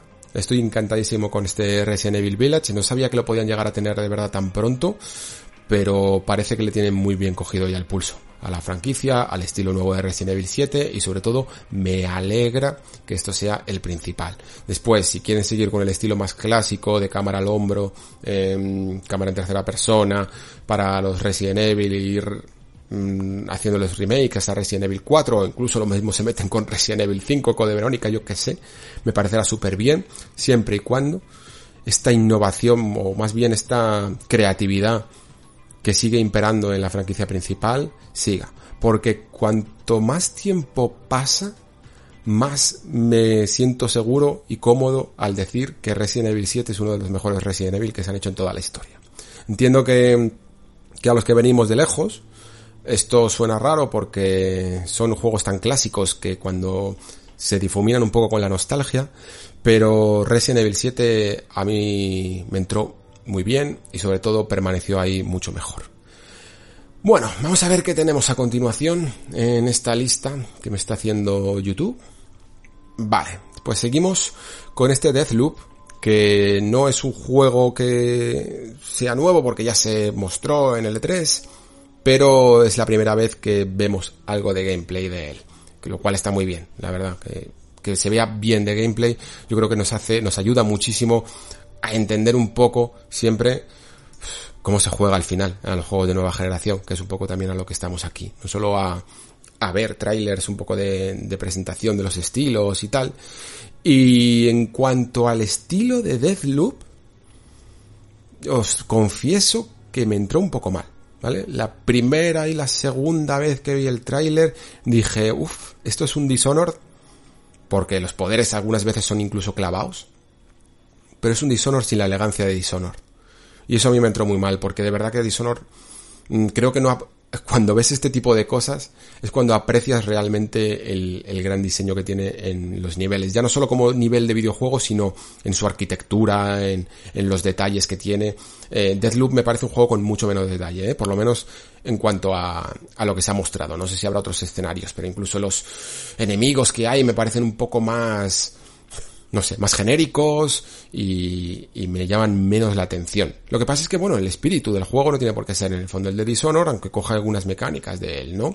Este es un juego que de nuevo, como hablaba antes con el de Return, el, proyecto de Housemark, mmm, digamos que explora un poco esta cuestión que viene también en el videojuego de, de regresar una y otra vez de la muerte, ¿no? Que, que juegos como Dark Souls, evidentemente, también también han metido dentro de su historia. Aquí lo que hace Arkane es justificar esas muertes con que se ha creado un, un bucle temporal, ¿no? Un bucle de muerte en el que estamos todo el rato, todo el rato muriendo y siendo cazados por toda esta cantidad de, de gente que habita una isla, ¿no? Parece una especie casi de reality show o algo así en el que tenemos que, del que tenemos que escapar. No sé si está confirmado del reality show o me lo estoy inventando, ¿eh? Pero la cuestión es que mmm, tenemos que romper ese bucle para poder escapar. Y para ello tenemos que ir eliminando o consiguiendo información también de una serie de, digamos, casi enemigos finales que parece que son como siete, ocho o así, que nos están esperando. Más todos los enemigos que hay random por ahí que están de fiesta, ¿no? Como dice en la narración del vídeo, dice todo el mundo está de fiesta porque todo el mundo me está cazando a mí, ¿no? Soy la única presa. Y, y parece interesante porque no estoy seguro de hasta qué punto esto puede llegar a estar confirmado, pero que parece que mezcla un poco, pues ese diseño de lo que es un juego que mezcla acción y sigilo de, como Dishonored, con estructura de un roguelike o un roguelite, ¿no? como, una, como un juego en el que cada muerte nos va haciendo un poco más experto y a lo mejor incluso podemos llegar a recuperar eh, o mantener cierta experiencia no solo habilidad con el mando, sino experiencia de puntos de experiencia eh, en cada muerte. Y poco a poco, pues esa siguiente, ese siguiente intento va a ser un poco más sencillo.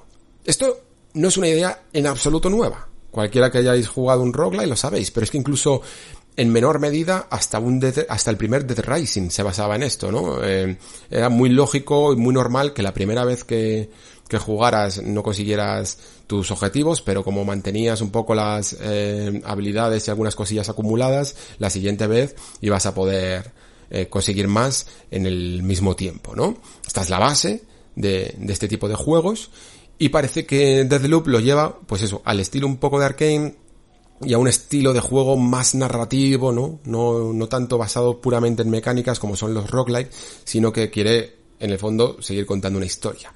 Pero incluso va más allá, porque si os fijáis en el final del tráiler, vemos que hay como un personaje, esta mujer, que también en un momento incluso llegamos a ver la perspectiva controlable de ella.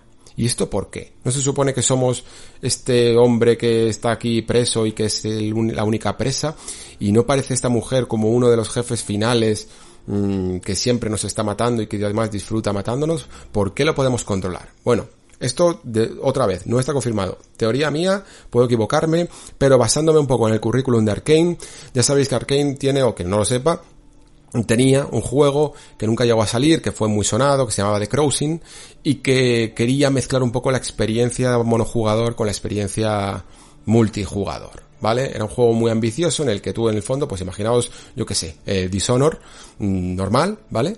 Pero que un jefe o algunos enemigos en concreto pudieran ser controlados por otro jugador. Un poco como el monje el viejo monje de jefe de Demon Souls, ¿no? Que, que, era un jefe que estaba hecho en base a que cualquier jugador pudiera meterse en la piel de ese monje y te, y te hiciera frente, ¿no? En el fondo era, bueno, una, una gran curiosidad que mucha gente desconoció en su momento.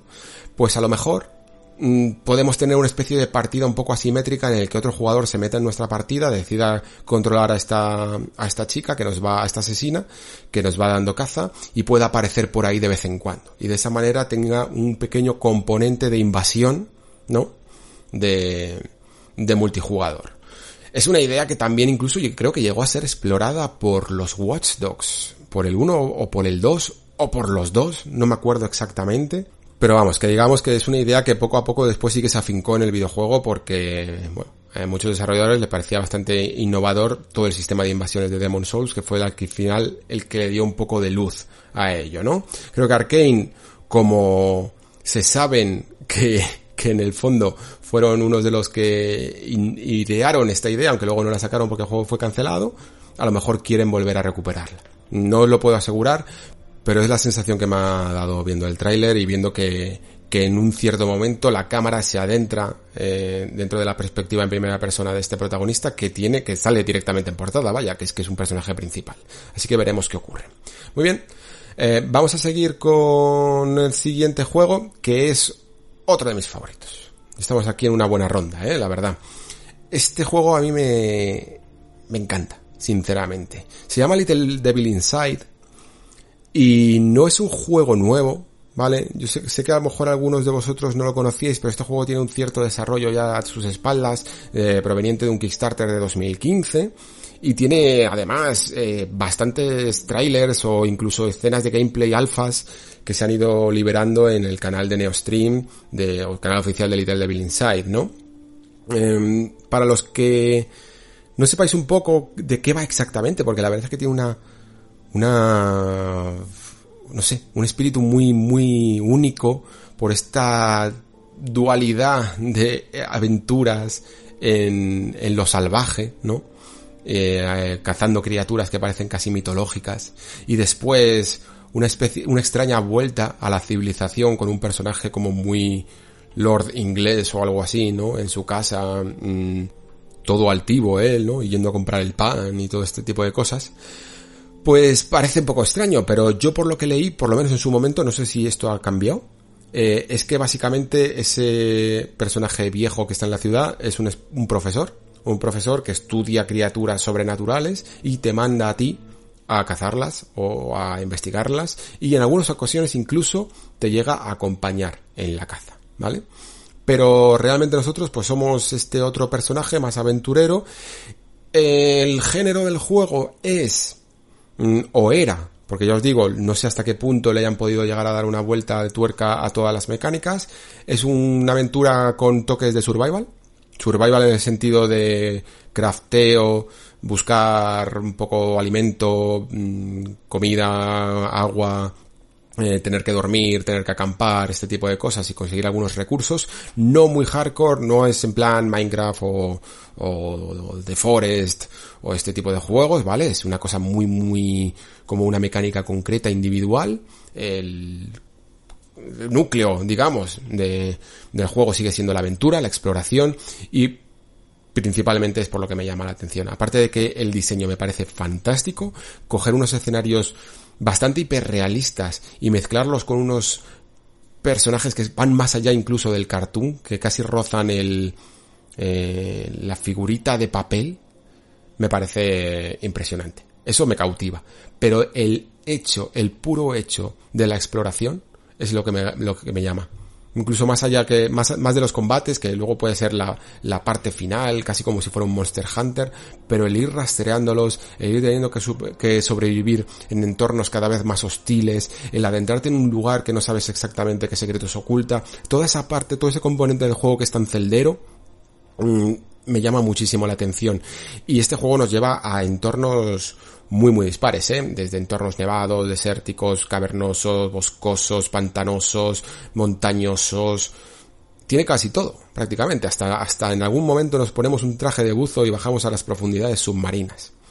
Y esa sensación de casi como de ser la primera persona que pone el pie en un lugar nuevo, cuando se traduce bien al videojuego, a mí, a mí me, me, apasiona, de verdad, me apasiona. Y me gusta muchísimo además que lo hagan un poco con esas mecánicas de survival, porque esas mecánicas de survival son las que te limitan tus movimientos, ¿no? Las que no te permiten avanzar demasiado, no vaya a ser que no domines demasiado la zona, ¿no? Y que no encuentres los recursos o que te metas en peligros que, que te hagan después retrasarte. Y, y de verdad, solo hay que echar un vistazo al tráiler para ver que es variado, es atractivo, es bonito, y espero que salgan, espero muy buenas cosas de este juego. Me tiene verdaderamente enamorado este Little Devil Inside. Espero, es el típico juego del que espero de verdad, de verdad no llevarme una decepción.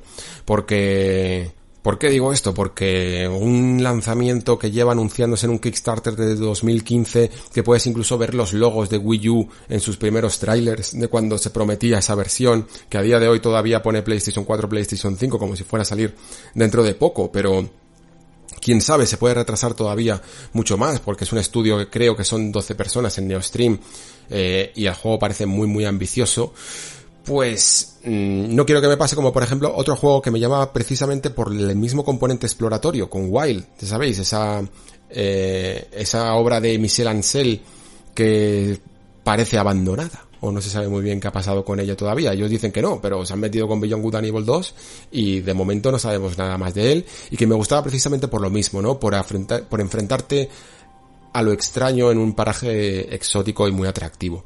Así que espero de verdad, de verdad que este no me decepcione porque es uno que me ha cautivado, sinceramente. Muy bien, vamos a ver qué tenemos a continuación. Yo creo que ya hemos pasado la un pico importante de, grandes, de grandes juegos y queda ya simplemente hablar del colofón final, ¿no? Que digamos que sería el, el que cerraría este evento de presentación. Visto así como lo he, como lo he ido presentando, saltándome los títulos en particular de los que tengo menos que decir, sinceramente el evento eh, me ha llamado más la atención, ¿no? quitando algunas cosillas que no me interesan, como el típico NBA o, algún juego indie que, que, quiere estar ahí, pero que en el fondo no quiere mostrar mucho todavía, eh, que puede incluso cortar un poco el ritmo. Otros juegos que son un tanto extraños, como por ejemplo ese Pragmata, que es un título nuevo de Capcom. Eh, que tiene buena pinta, oye, pero que yo no entendía absolutamente nada.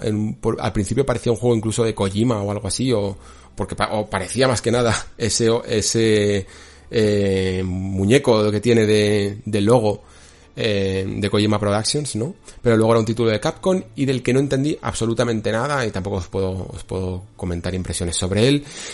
Y se cerró todo con uno de los más esperados. Eh, creo que ya había algunas pistas porque se había hablado, se había dicho que iba a aparecer guerrilla y luego además también es que evidentemente era bastante lógico que si teníamos un título estrella de alguno de los estudios first party de Sony, pues ese fuera Horizon 2.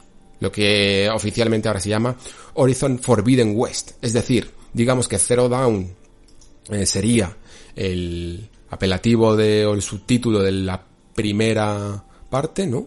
No se queda como Horizon Zero Dawn 2, sino que simplemente va a ser Horizon y se eh, llama directamente Forbidden West. Ni siquiera Horizon 2, aunque hay una especie de doble palito entre medias en el logo, pero en el título del tráiler pone Horizon Forbidden West. Y este juego, eh, tengo que avisaros de una cosa. Lo primero, no hemos visto gameplay, ¿vale? Así que me cuesta mucho más hacerme unas impresiones sobre hasta qué punto mejora o, añade cosas con respecto al primer juego. El primer juego sí que lo jugué. Digamos que mi impresión con Horizon es que es un juego que no es de mis más llamativos, creo que alguna vez lo he dicho, incluso eh, aquí os lo digo, eh, me, me destapo. Si bien hay franquicias de Sony que a mí me entusiasman como The Last of Us, eh, incluso el último Uncharted 4 me gustó mucho, aunque tampoco era yo siempre muy, no era muy de Uncharted en general, pero Uncharted 4 sí que me gustó mucho, me gustan los juegos de Fumito Ueda, las Kojimadas, toda esa parte, God of War, etcétera. Mm, con Horizon y con Spider-Man yo no terminaba de entrar mucho, no son juegos que mm, me llamaran mucho la atención, ¿vale?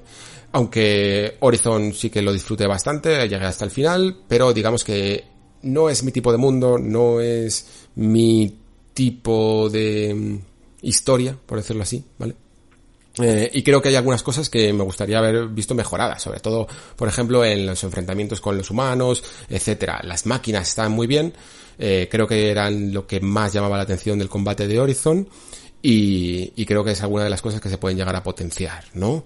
Em, este Horizon 2, sinceramente, a mí ahora mismo, como no puedo juzgar cuánto ha podido mejorar o cuánto no con respecto al primero, no me puedo meter más que en los gráficos. Hay un momento en el que sí que se ve a Aloy eh, escalando una montaña, le dan bastante prominencia y quizá eso significa que ahora vamos a tener un sistema un poco de escalada algo más dinámico porque en el 1 era un poco guiado, ¿vale? Había como zonas donde podíamos subir, pero no era un, un sistema de escalada orgánico, por decirlo así. Había zonas en las que tenías que dirigirte para ello.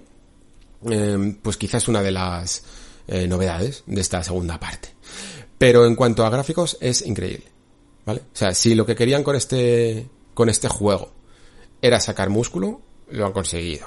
Además es que no hay no hay mejores juegos. La verdad es que Guerrilla, si algo hace bien, es presentar, ser, ese estudio que te presenta unos entornos y, un diseño muy llamativo para una nueva generación. Ya lo hicieron incluso con Killzone Liberation, que es un juego que se ha quedado un poco en agua de borrajas, pero la verdad es que mantiene muy bien el tipo incluso a día de hoy, ¿eh?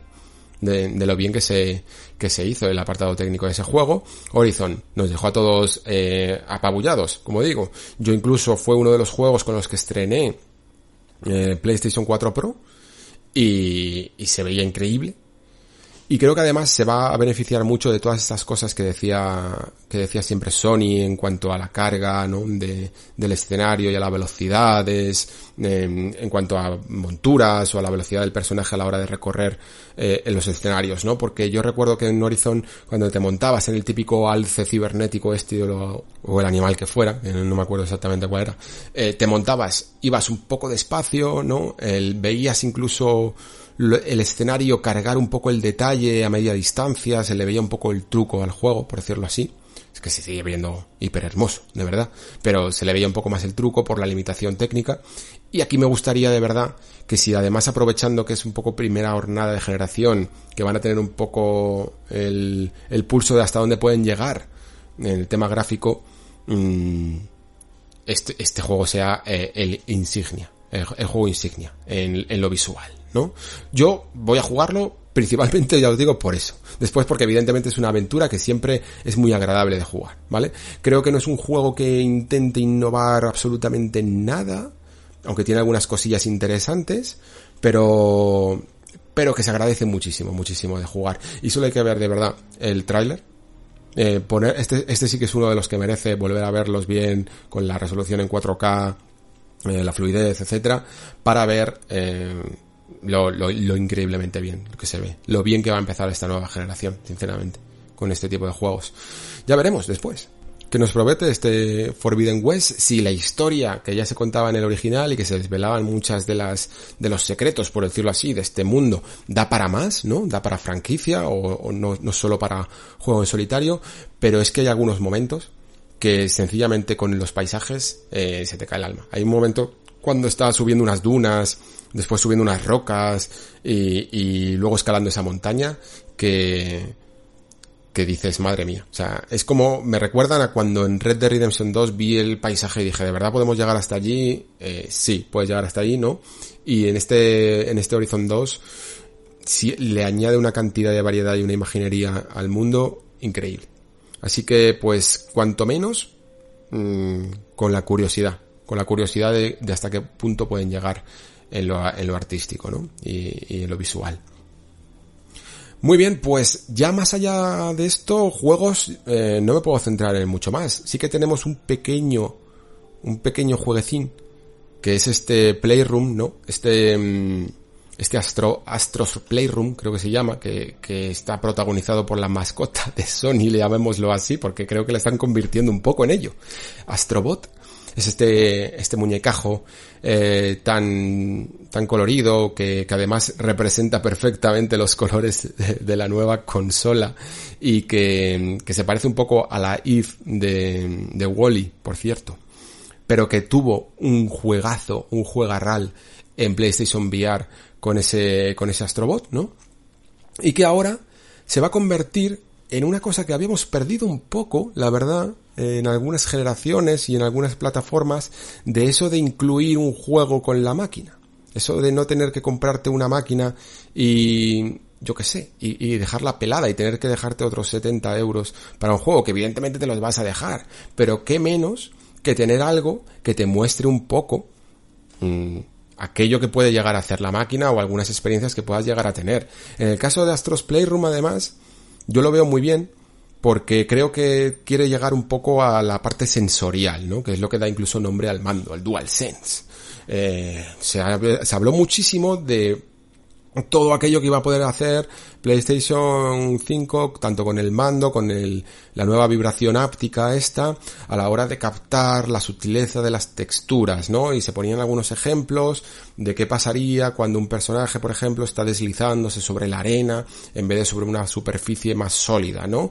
Y por ello en este tráiler, de hecho, vemos a Astrobot mmm, pasando por superficies arenosas, porque estoy seguro de que están hechas a posta este juego ha sido básicamente eh, creado por encargo para decirle a, al jugador, mira, esto es lo que vas a sentir con el mando en las manos, ¿no? Cómo se desliza por el tobogán, cómo va por la playa, eh, también en la parte de la lluvia, ¿no? Cómo vas a poder utilizar el motion, eh, el control por movimiento del mando para, para ese gancho que tiene el, el, personaje. Lo de la lluvia, lo que hablábamos del sonido HD, ¿no? Eh, que vas a sentir un poco la lluvia eh, con el paraguas, cuando, cuando saca el paraguas Astrobot cayendo en el paraguas y, y, lo vas a poder y lo vas a poder notar, el viento también. Eh, todas estas cosas están hechas precisamente para que notes eh, las funcionalidades del nuevo mando, del nuevo sonido HD. Y más allá de eso encima, pues te regalan un juego que viene incluido en la consola, como digo, y que es un plataformas majo. Y que si está hecho, no lo sé, pero si está hecho por los que hicieron Astrobot, ya os digo que va a estar bien, que va a estar con, cuanto menos interesante y va a ser muy muy agradable de tener y de, experimentar va a ser esa cosa que le pongas si quieres a tus amigos para decirles, sí, mira, así es la vibración áptica, así funciona el sonido, un, un buen muestrario, simplemente. Y, y, como digo, ojalá vuelvan las buenas costumbres de, de integrar juegos en las consolas como se hacía antaño con, con el Alex Kidd, por ejemplo, en Master System 2, ¿no? Es un, es un gran añadido. Y luego ya, pues te compras tu superproducción, el juego que te dé la gana y, y tienes dos por el precio de uno, digámoslo así. Vale. Vamos a ir terminando. Eh, me he saltado únicamente, creo, de cosas que me interesan el, el Hitman 3, pero mm, tengo la franquicia un poco a medias todavía y tengo que ponerme más con, con Hitman 2 para y con Hitman 1, que no lo terminé, para, para poder jugar mejor las novedades que puedan llegar a este 3, pero que tampoco es que dijeran mucho de él. Eh, me gustaría también ver ahí o Interactive, ver hasta qué punto pueden hacer más cosas, aparte de Hitman, porque la verdad es que son gente que sabe un huevo de diseño de videojuegos ¿eh? y lo muestran, que, aunque lo poco que yo he podido jugar a los nuevos Hitman y los vídeos que he visto de gente analizando eh, el gran diseño que tienen, mm, me lo han demostrado. Pero como digo, mm, dejamos un poco los juegos aparte y vamos a ir un poco con el diseño de la consola, con el hardware y con algunas cuestiones que nos podemos ir ya eh, planteando, ¿no? Primero, antes de nada, como decía antes, eh, no sabemos todavía de todos estos juegos, ya se me estaba olvidando, no sabemos de, todos estos juegos cuáles son eh, los de lanzamiento, ¿vale? Me habría gustado aquí un poquito más de claridad. Entiendo que es mucho mensaje el que asimilar y que quieren ir poco a poco mm, diciendo eh, la información, pero hay que jugar todavía las quinielas para saber exactamente cuáles son los juegos que van a venir del lanzamiento de la consola. Y creo que la mejor manera de hecho de, averiguarlos o de vaticinarlos es en base a cuánto gameplay hemos visto.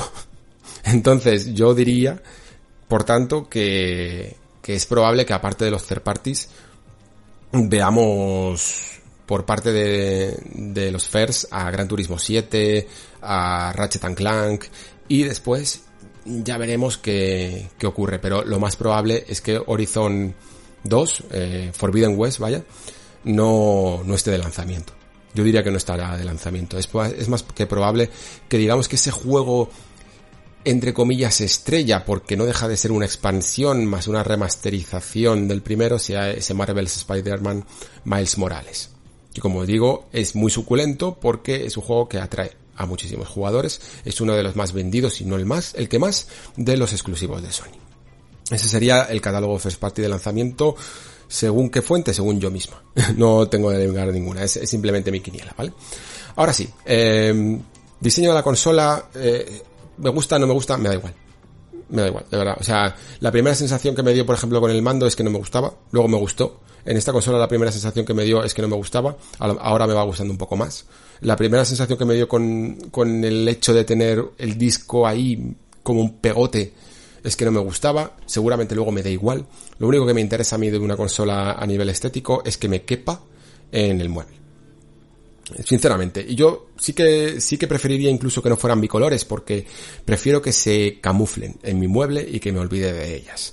Prefiero que sean negras o blancas de salida las dos y que cada uno pueda elegir la que más se acople a su mueble para que desaparezcan y se integren ahí en la, en la decoración de tu casa. No quiero decorar mi casa con consolas. No las veo, no las miro, no hago nada. Yo, cojo el mando, le doy a, a, encender y miro la tele.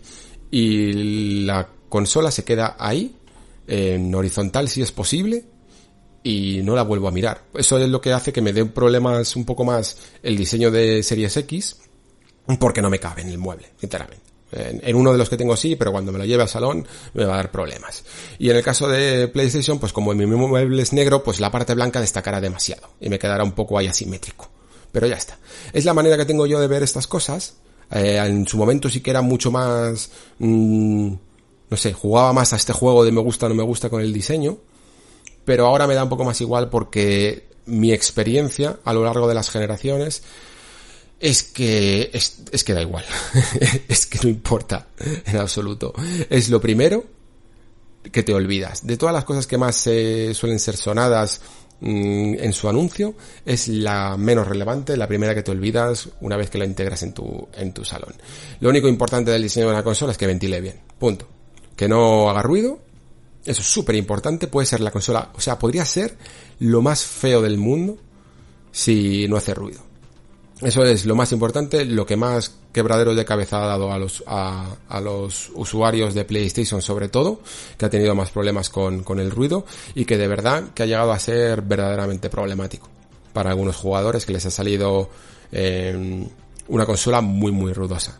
Lo único que esperemos es que este diseño, estas láminas que tiene blancas, disipen y que guardan ese, esos respiraderos, pues que disipe bien por ahí el calor y que no se queme ni haga ruido.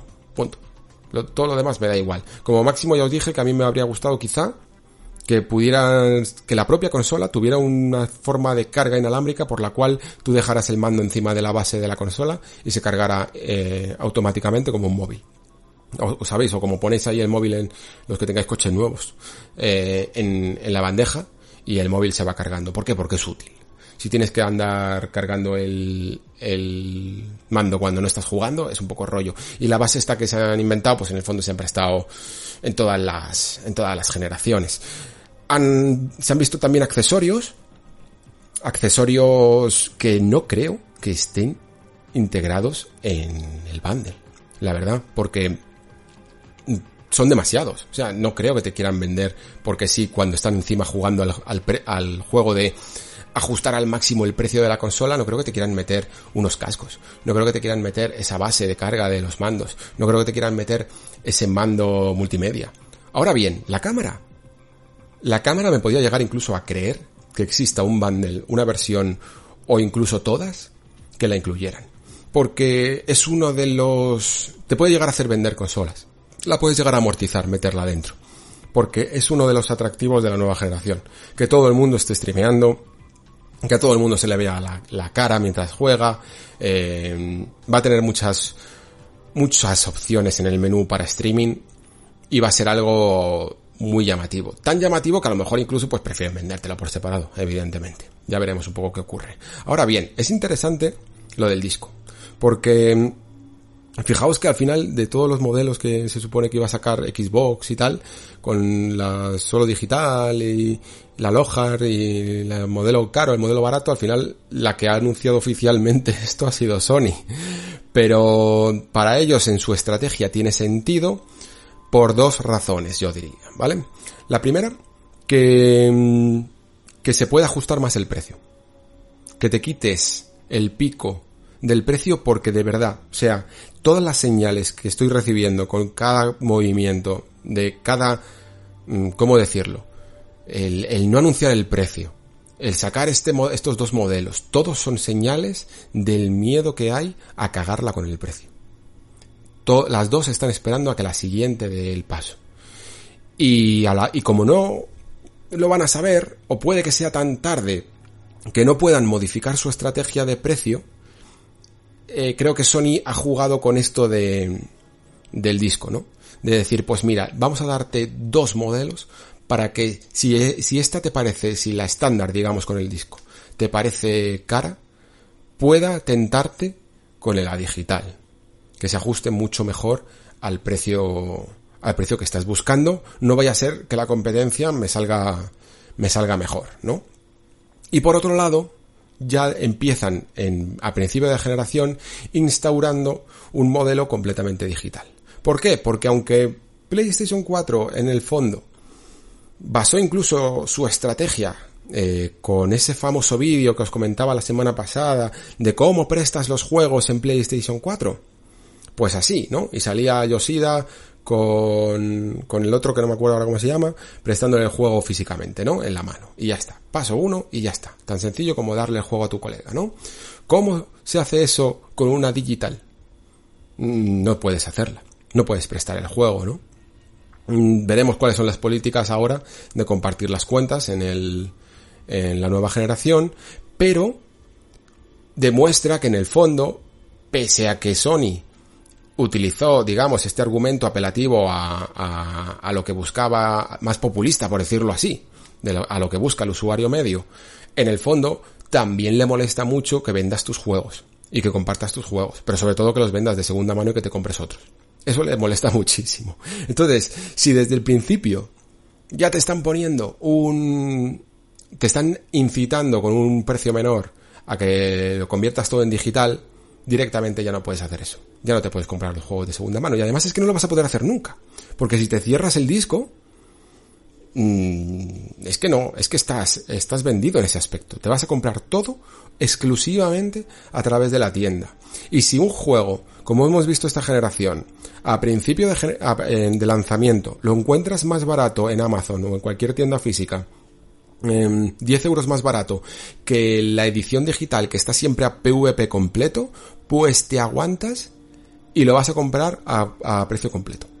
A no ser que se invente alguna historia para conseguir ahorrar mm, dinero a través de una serie de logros o de actividades que puedes hacer digital o cualquier cosa así que se inventen.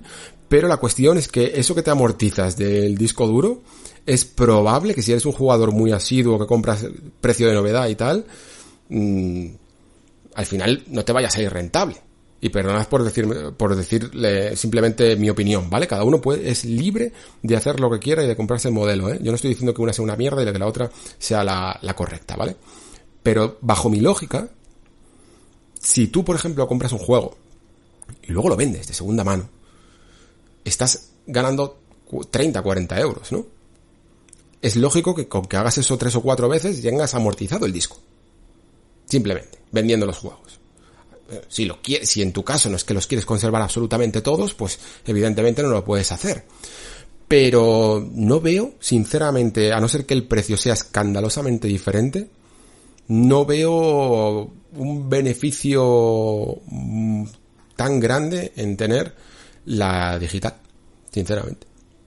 Y además, es que es eso, es que creo que, por un lado, aparte de querer ajustar el precio, Sony quiere, digamos, que la tendencia vaya siendo esta, ¿no?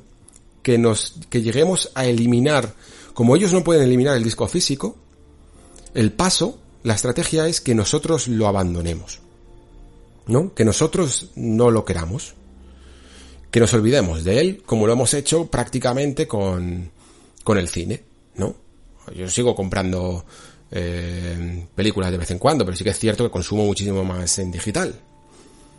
Y cuando no le importe a nadie, entonces ya no serán necesarias las cajas, ni los, ni los discos. A día de hoy, tienen muy poca utilidad en el fondo tener el juego. Es casi, es igual en el fondo casi de, tiempo el que tardas en descargarte un juego que el que tardas en instalarlo a veces, eh, dependiendo de tu conexión, evidentemente. Pero sí que tiene ese valor añadido de que si tú quieres ese juego es tuyo y lo vendes y lo vendes de segunda mano y te has ganado 30 euros. O lo vendes en Wallapop y te has ganado 40. Y con esos 40 te puedes comprar casi un juego a precio de novedad. O a precio de segunda mano de novedad. Que te sale casi un 2 por 1 Entonces yo, personalmente, creo que ya podéis adivinar cuál es el modelo al que estoy apuntando. Ya se puede ir demasiado el precio, pero en general estas versiones digitales creo que, que me gustan más casi a final de generación, con un precio más, mucho más reducido, ¿no? Que de, la, salida. De salida me parece una declaración de intenciones bastante severa, por decirlo así. Eso sí, la consola me parece más bonita, la digital, que con el pegote del disco. A mí me puede quizá la simetría. Y nada chicos, eh, creo que no me dejo nada. Porque he comentado también lo del precio, si queréis me extiendo un poquito más. Simplemente decir que, que creo que el precio va a oscilar entre los 500 euros. Creo que es lo lógico, ¿no? Siempre os he dicho que Sony tiene como el precio de los 600 euros como una espada de Damocles como algo que realmente hirió a la marca PlayStation con PlayStation 3. Por lo tanto, no creo que quieran que vuelva a asociarse esos 600 euros con un producto suyo nunca, con una PlayStation. Y por lo tanto, pues podría ser que estén barajando 500 euros y la de disco 500 y pico. Sabría deciros si 50, 30, 70, no sabría deciros, pero por ahí andan los tiros. Pero luego también, en base a quien diga el precio primero, Mm, a lo mejor se han permitido una ventana de, de recular y de bajarla para, para, por si acaso, ¿no? Por si, por si les dan la oportunidad, porque saben perfectamente que la guerra de precios es real. Esa sí que es real, la guerra de consolas no lo es. Pero la de, la de precios es muy, muy real. Es muy importante a principio de generación. Puede, las campañas de marketing ayudan. Las cagadas eh, de estrategias y de, y de principios que tengas con tu consola ayudan o, o, o te limitan muchísimo. O la puedes liar muchísimo. Pero al final el precio es una de las cosas más implacables y esos 500 euros versus 400 de la generación pasada hicieron mucha mella, ¿eh? Así que lo saben las dos y lo tienen muy en cuenta, tienen mucho miedo, están esperando a ver si la otra sabe, lo dice, a ver hasta cuándo pueden seguir ocultándolo. Veremos, todavía queda, todavía queda mucho, todavía quedan presentaciones de Xbox, de, de Sony yo creo que tendremos también algunas cuantas para clarificar todo esto, va a ser un verano movidito.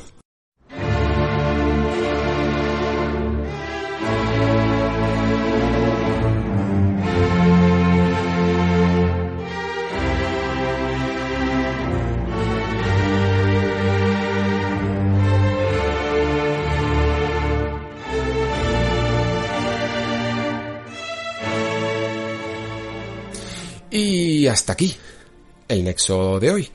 Espero que os haya gustado esta, este repaso de PlayStation 5. vedlo un poco en su contexto, ¿vale? Para los que a lo mejor haya salido alguna noticia en esta semana o incluso lo estéis escuchando más adelante en el tiempo. Son sensaciones un poco más en caliente. Estoy grabando esto literalmente menos de 24 horas mmm, desde el anuncio, desde el vídeo de revelación de PlayStation 5, ¿vale? Así que hay muchas cosas que me puedo estar equivocando perfectamente. Eh, si podemos ir matizándolo en, en, los comentarios o en siguientes programas, si queréis. Pero espero que os haya parecido interesante. A mí, sinceramente, me ha parecido una presentación muy estimulante. Sé que por salir un poco antes, a lo mejor me dejo en el camino algunos anuncios de otras ferias como el PC Gaming Show y tal, pero bueno, si veo alguna cosa relevante, a lo mejor hago algún anexo. Ya veremos, pero creo que vais servidos. Habéis tenido dos programas esta semana, aunque quizá a costa de mi voz y a costa de que eh, otra semana no haya tanto nexo, ¿vale? Así que ya me sabréis perdonar. Espero que os haya gustado, que hayáis disfrutado de este evento, que os hayan parecido interesantes las reflexiones y seguimos. Seguimos con la actualidad porque, aunque me he podido dar el lujo estas últimas dos semanas de hablar de mis temitas de diseño y de narrativa que me gustan de vez en cuando, pero la actualidad ya está de vuelta.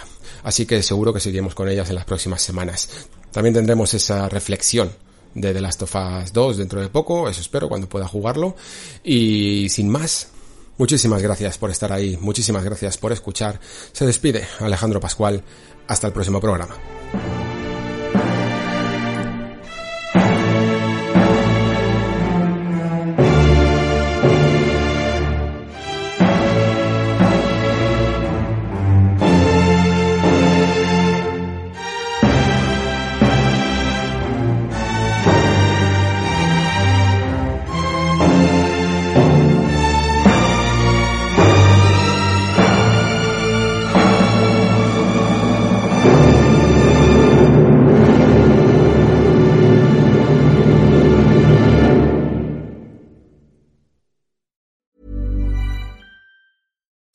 I'm Daniel, founder of Pretty Litter. Cats and cat owners deserve better than any old fashioned litter. That's why I teamed up with scientists and veterinarians to create Pretty Litter. Its innovative crystal formula has superior odor control and weighs up to 80% less than clay litter.